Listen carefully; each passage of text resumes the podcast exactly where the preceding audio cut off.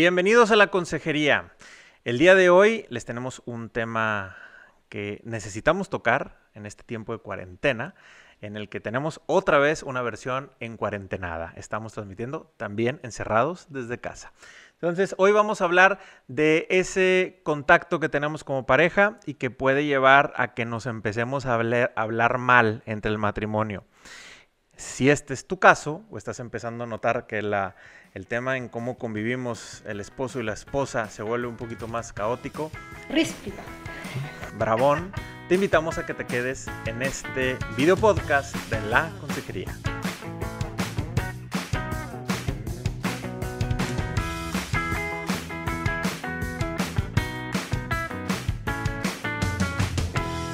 Hola, ¿qué tal? Soy Carla García y junto con Indalecio Montemayor transmitimos este podcast de la consejería desde Monterrey, Nuevo León, México, de nuevo en una versión en cuarentena desde casa sin invitados, pero con un tema que puede ser muy importante en general para la convivencia familiar. La idea es enfocarlo un poco en la convivencia y comunicación del matrimonio, pero creo que realmente es un tema de comunicación en general. Y si nosotros tenemos este hijos, sobre todo adolescentes, que ellos ya también empiezan a opinar, empiezan a decir, se defienden a veces un poco más en qué dices y cómo lo dices, este, también es un tema que puede aportarnos en nuestra comunicación con nuestros hijos. Pues eh, el, el tema aquí es cuando estamos en una, una constante comunicación ahora, porque pues muchas familias que nos están escuchando, este, hay, mu- hay mucha convivencia, pues es más probable que vaya a haber ciertos pues, roces, este, malentendidos o necesidades no satisfechas. ¿Y qué es lo que va a pasar cuando, cuando hay mucha positividad en el matrimonio? ¿sí? Es decir, los recién casados principalmente, esos primeros tiempos, pues va a ser normal que a lo mejor se digan las cosas y el otro lo tome de buena manera y ahí va a quedar. El tema es cuando empieza a ganar el no, lo no positivo, es decir, lo negativo, la, la perspectiva negativa tal cual, pues va a hacer que empecemos a manifestarnos de cierta manera que no va a ser la mejor. Y puntualmente, ponte en el ejemplo, el que tú quieras, en el que algo no se está cumpliendo como tú lo necesitas o como se espera que ocurra. Ponle el que tú quieras. Si quieres, este, al, al que no puso el plato en la tarja para lavarse, que ahí lo dejó todo, que dejó los zapatos abajo, que no echamos la ropa sucia en el cesto como a ciertas personas anónimas aquí les puede ocurrir, este, etcétera. O sea, hay en mil cosas que pueden provocar que una parte pues no esté conforme y tenga que hacer esa queja. Tenemos que partir que una queja no es mala. No, realmente eh, es importante que a veces externemos, ¿verdad? Que hay cosas que no nos están agradando. Pero la queja generalmente es cuando externamos algo que no nos parece, pero va directamente hacia la acción en concreto. Al Esa es la característica importante, ¿no? Claro, la manera, la forma, si lo hago gritando, pues será muy diferente que si lo hago tranquila, ¿verdad? Entonces, a veces la manera en que expresamos esta queja pudiera, pudiera, la tonalidad pudiera darle cierta connotación eh, agresiva o que pueda poner a la pareja en una sintonía de, de actitud defensiva y que, y que esto se denote en un pleito, ¿verdad? Al final de cuentas. O sea, ac- aquí va a ser un tema en que va a ir escalando. Si es la primera vez que te pasa, por eso les digo, cuando están recién casados va a haber una cierta perspectiva positiva. Pero si tú a lo largo de 10 años de casados siempre dejas los tenis abajo de la mesa y a tu esposa eso no le agrada, pues seguramente te lo dijo en el primer mes de casados y te lo dijo en el primer año de casados y te lo dijo constantemente. Y al principio te lo decía de cierta manera y lo fue escalando, que es como dice Carla, a lo mejor te voy a decir, oye, no me gusta que se queden los tenis aquí abajo. Y ya, pues eso fue una queja, punto. Y luego fue, y, y luego se va a empezar a transformar a decir, oye, No, ya te, no, ya te abajo". dije, ya te dije que no me gusta que estén los tenis ahí. Sigue siendo una queja, pero ya lo está diciendo en un tono diferente, que, es como dice Carla. Ahora, aquí también pasa otra cuestión. Estamos encerrados en la misma casa todos al mismo tiempo. Y no hay, no, no hay para dónde irte, ¿no? Sí. Que esta también es una, es una situación importante. los matrimonios y las familias en general, claro, todos los días convivimos, este, pero generalmente tenemos nuestra dinámica, nuestro, nuestro ritmo y nuestras actividades. Hay padres de familia que salen a trabajar, otros trabajan desde casa, los hijos van a la escuela o tienen ciertas actividades, ¿verdad? Pero hay una rutina, hay una manera en que, en que vivimos nuestro día a día. Entonces, estamos cambiando nuestra rutina, estar todos los miembros de la casa, si es que así nos toca, en casa. O habrá algunos que sí salen, por, pues porque así lo implica eh, su situación de trabajo o, su situación este, puntual familiar, que así lo requiere, pero incluso el que sale y que sigue teniendo esa rutina no tiene una rutina ordinaria, porque al final de cuentas también hay, hay situaciones de higiene, de cuidado, etcétera, que son distintas, ¿no? ¿no? No llego nada más a mi casa y hago las cosas, no estamos haciendo las cosas en casa como común y normalmente las haríamos. Pero el tema importante es que al estar tantas horas en casa, en la convivencia, evidentemente las áreas se están utilizando constantemente, todos estamos ahí, pues también se ensucia al final de cuentas, ¿no? Entonces, pues es importante que ahí nos tenemos que poner de acuerdo y también ponernos de acuerdo implica pues todos estamos usando la casa y todos de alguna manera vamos a tener que colaborar. Pero aquí el enfoque en sí es a cómo se va a ir dando esta, esta conversación y que el hecho de que estar muchísimas horas juntos con situaciones que nos están conflictuando y que no nos están gustando, pueden detonar que nuestra conversación vaya modificándose de solamente a quejas a que empiezo a criticar a mi pareja y que de ahí se den pleitos ¿verdad? Eh, ya realmente, eh, eh, pues ahora sí que situaciones de, de, discusión que a lo mejor no se van a ir llevando de la mejor manera. Empezamos primero con la queja, una queja sencilla, simple. Nos fuimos una queja con un tono diferente. ¿Qué es lo que pasa? Si la queja es constante y no la estamos atendiendo regularmente, eso, como dice Carla, se va a transformar en lo que sigue. El siguiente escalón se llama la crítica. ¿Y cuál es la diferencia entre una queja y una crítica? En que en la crítica va a estar metido un poquito de queja, pero no, no me voy a enfocar tanto en el hecho, sino me voy a enfocar en describir las malas, malas cualidades que tiene mi pareja. Ahora, un punto bien importante en la crítica. Las mujeres somos, señoras, así es. Esto lo dicen estudios. No, es algo que se ha estudiado por varios años eh, en parejas y se ha, se ha visto cómo es la manera de interactuar por más de 30 años por el doctor John Gottman. Y entonces, cuando se analizaban a las parejas es, las mujeres traemos en el 80% de las ocasiones los temas a la mesa. ¿Cómo los traigamos las mujeres? Va a ir dando mucho el norte de cómo se va, en qué tono se va a ir dando la conversación. Entonces, no significa que el varón nunca dice, ni tampoco se escala emocionalmente, ni tampoco se enoja. O sea, evidentemente también, también los esposos pueden aportar que esta conversación no se dé de la mejor manera. Pero las mujeres somos las que usualmente traemos los temas a la mesa. Somos las que mostramos y decimos mucho más cuando no estamos conforme con un tema.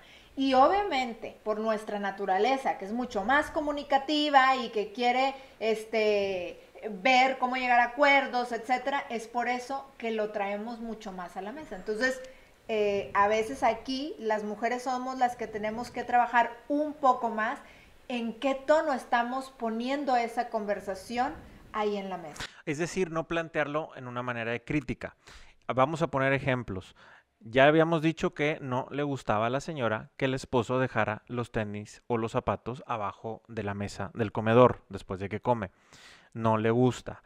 Cuando se transforma a crítica, empezamos a utilizar ciertas palabras que son bien sencillas de identificar.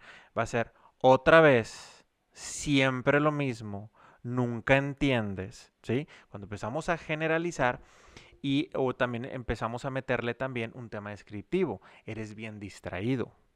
¿sí? Ya empezamos a, a, meter eh, cierto tipo de cosas que ya empezamos más que enfocarnos en el hecho, enfocarnos en la persona. Y tenemos que tener mucho cuidado con eso. Como dijo Carla, la mayoría de las ocasiones es por las mujeres. Pero ¿por qué se va a dar la crítica o por qué se va a dar la queja? ¿Qué pasa con la crítica? Que hay atrás de una queja puntualmente es una necesidad no satisfecha. ¿Sí? Entonces, nosotros los hombres, así como las mujeres, tienen que tener mucho cuidado con la manera en la que ponen el tema sobre la mesa.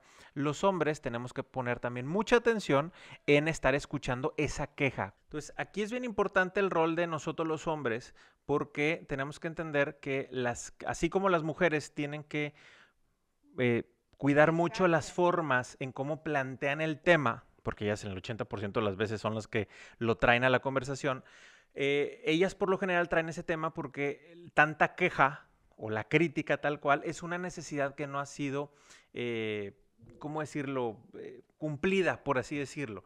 No, no, no, no se ha podido satisfacer esa necesidad que tienen en algún punto en particular. Entonces nos exige a nosotros los hombres poner atención, poner atención cuando se nos piden las cosas. Entonces, ya hablamos que la queja, pues puntualmente se enfoca más en el hecho, hay que cuidar los tonos de la queja.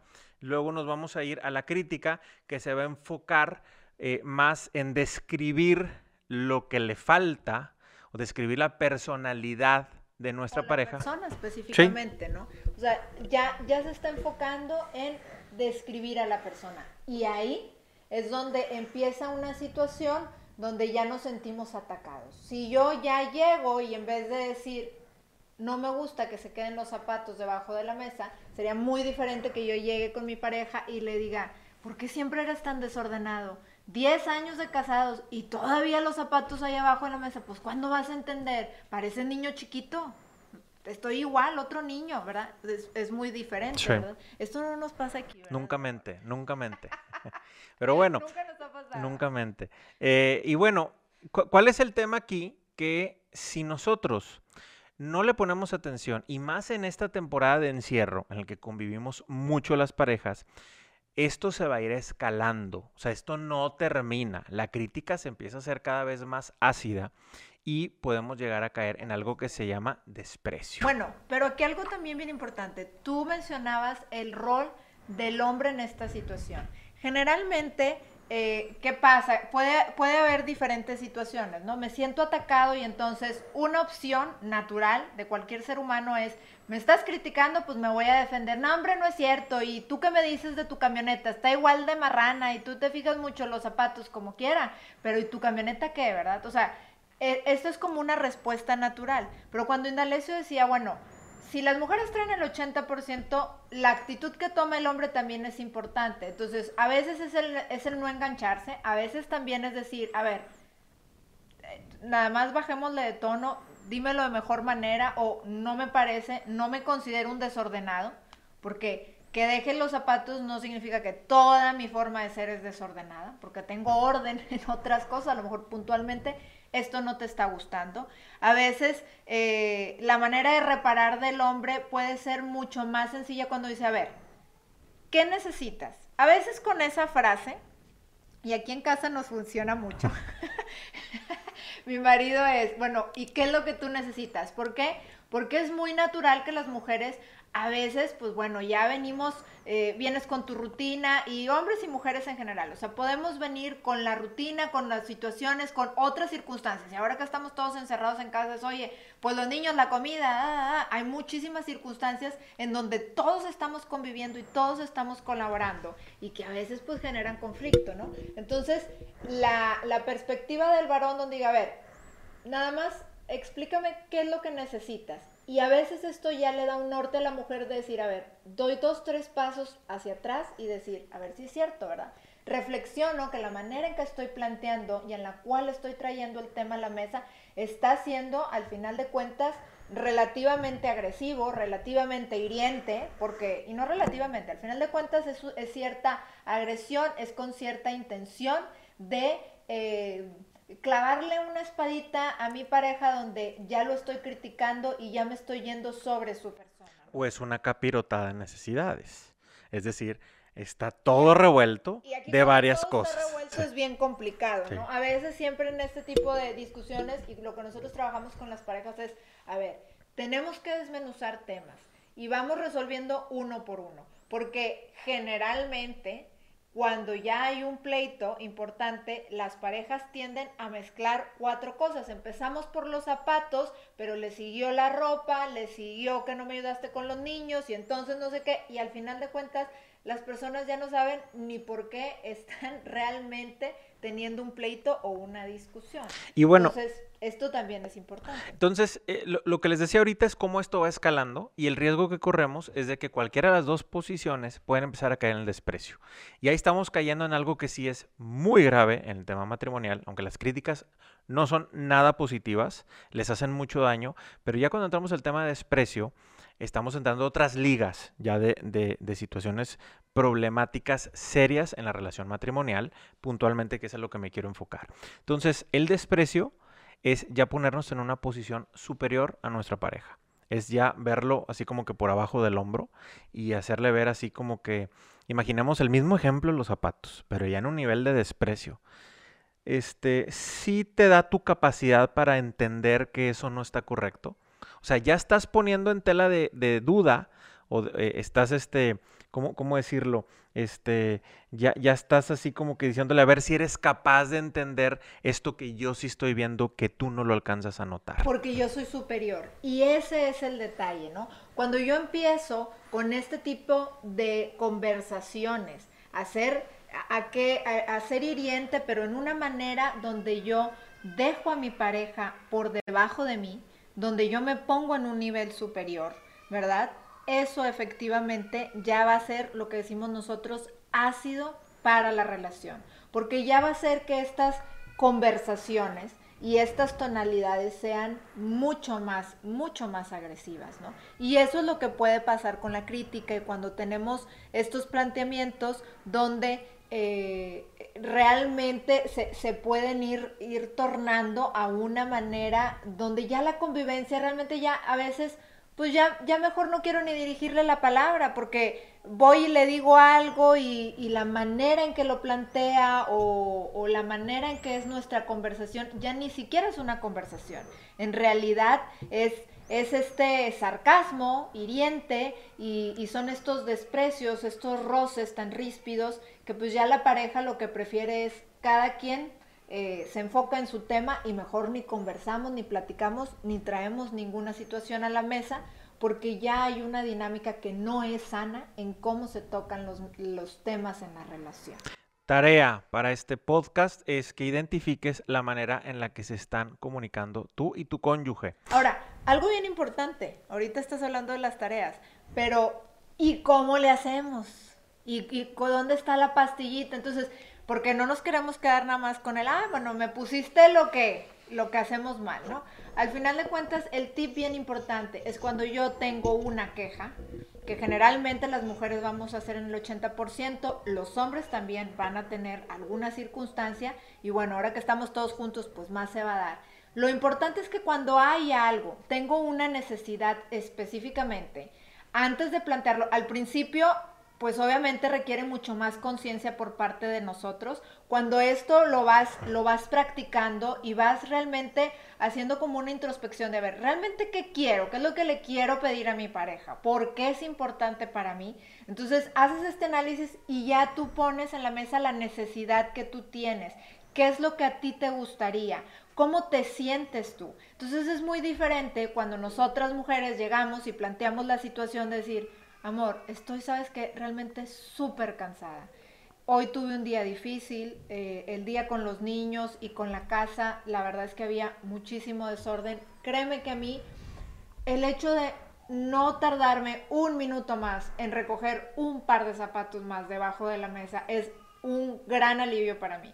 O el, recoger estos zapatos de la mesa y que sea constante y que sea todos los días, en el desayuno, en la comida y en la cena, porque cada vez que bajas a la cocina, o sea, se van a quedar ahí, ¿verdad? Entonces, si cada vez que pasa eso, si yo le, le transmito la necesidad a mi pareja de decir, oye, realmente es muy cansado para mí y, y, me, y me llena, ¿verdad? Es una de las cositas que a mí me empieza a estresar y me empieza a poner de mal humor. Ayúdame, porfa. O sea, a ti no te cuesta nada acordarte que están ahí los zapatos y, para mí sí es un tema que, me hace ponerme de muy mal humor. Y a veces ahí podemos llegar a acuerdos y la pareja pudiera decir, bueno, ya lo estamos trayendo a la mesa como una necesidad. Ya mi pareja me está planteando, mi esposo me está planteando una necesidad, una manera en que se está sintiendo y cómo el hecho de, de recoger pues nada más un par de zapatos más para ella emocionalmente ya la pone como más enojada, más tensa, ¿no?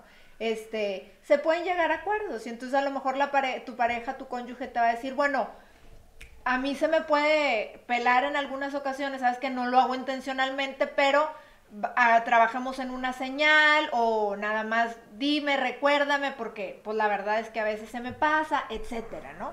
Este, y entonces a veces hasta se llegan a, dinámicas donde dices, oye, hazme con el dedito así o señálame la mesa para que antes de irme me acuerde y ya, ¿no?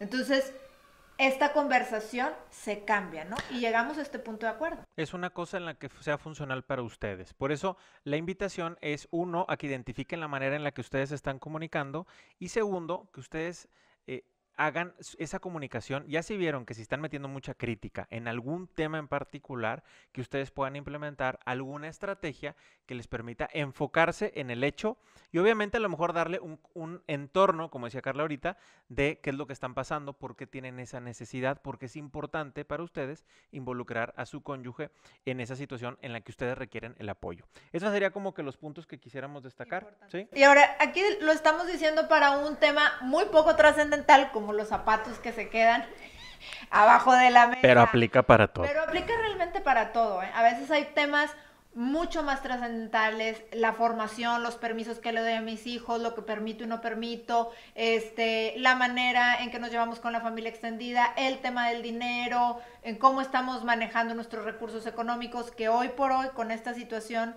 que estamos viviendo también en la economía global, pues se vuelve un tema importante y a veces esto también nos tiene en una situación tensa. O sea, hay muchas parejas que están tensas porque no tienen una certeza económica de qué va a pasar y cómo van a, sobrellevar sus vidas el día de mañana. Este, entonces, hay que identificar también eso y traerlo a la mesa y se vale decir, ¿sabes qué? Estoy realmente muy tenso o muy tensa porque no, no tenemos certeza económica, ¿no? Entonces, sabiendo que existe esto, se, traen planteamientos a la mesa, ¿no? Decir, oye, no tenemos certeza y mi pareja está eh, comprando X, Y, Z cosas por, por todos estos, por Amazon o eBay o lo que tú me digas, ¿verdad? Oye, pues esto también al final de cuentas puede llegar a traer un conflicto. Entonces, son, temas ya un poquito más trascendentales, pero todos se traen a la mesa y se abordan de la misma manera. Hay que enfocarnos en cuál es mi necesidad y plantearlo de esa manera a mi pareja. ¿Qué necesito? ¿Cómo me estoy sintiendo? Y de esta manera vas a ver que la perspectiva que tenga respecto a una situación en la que está habiendo un desacuerdo tu pareja y tú, la van a abordar a manera de llegar a acuerdos y no de llegar a un pleito que es lo que no queremos. Porque otra cosa importante es, las parejas siempre, digo, en general podemos llegar a tener una discusión, pero discusión no significa pelea. Es decir, traigo un planteamiento y yo puedo discutir respecto a un tema, pero puedo discutir de una manera cordial y respetuosa, porque vamos a exponer nuestros puntos de vista. Podemos tener puntos de vista distintos uno y otro, ¿no? Entonces, aquí lo importante es cómo planteamos las situaciones para llegar a acuerdos. Muy bien, pues nos quedamos con esa tarea. Esperemos que este podcast les haya servido para hacer un poco más llevadera toda la convivencia que tenemos en casa, que es aún mayor. El hecho de que sea más convivencia no es que sea malo, no es negativo, al contrario, es una oportunidad para hacer mejores esas dinámicas que estamos acostumbrados a hacer. Los dejamos, nos escuchamos la próxima semana, no sin antes recordarles nuestras redes sociales. Pueden escuchar este podcast en Spotify y en Apple Podcast o también lo pueden ver en Instagram, eh, lo transmitimos en vivo, este, también lo transmitimos en vivo en Facebook, se quedan publicados los videos y también en YouTube lo pueden ver. También tenemos como redes sociales nuestro Twitter y nuestro TikTok, si quieren también seguirnos por ahí. Nos escuchamos la próxima semana y que pasen muy buen día.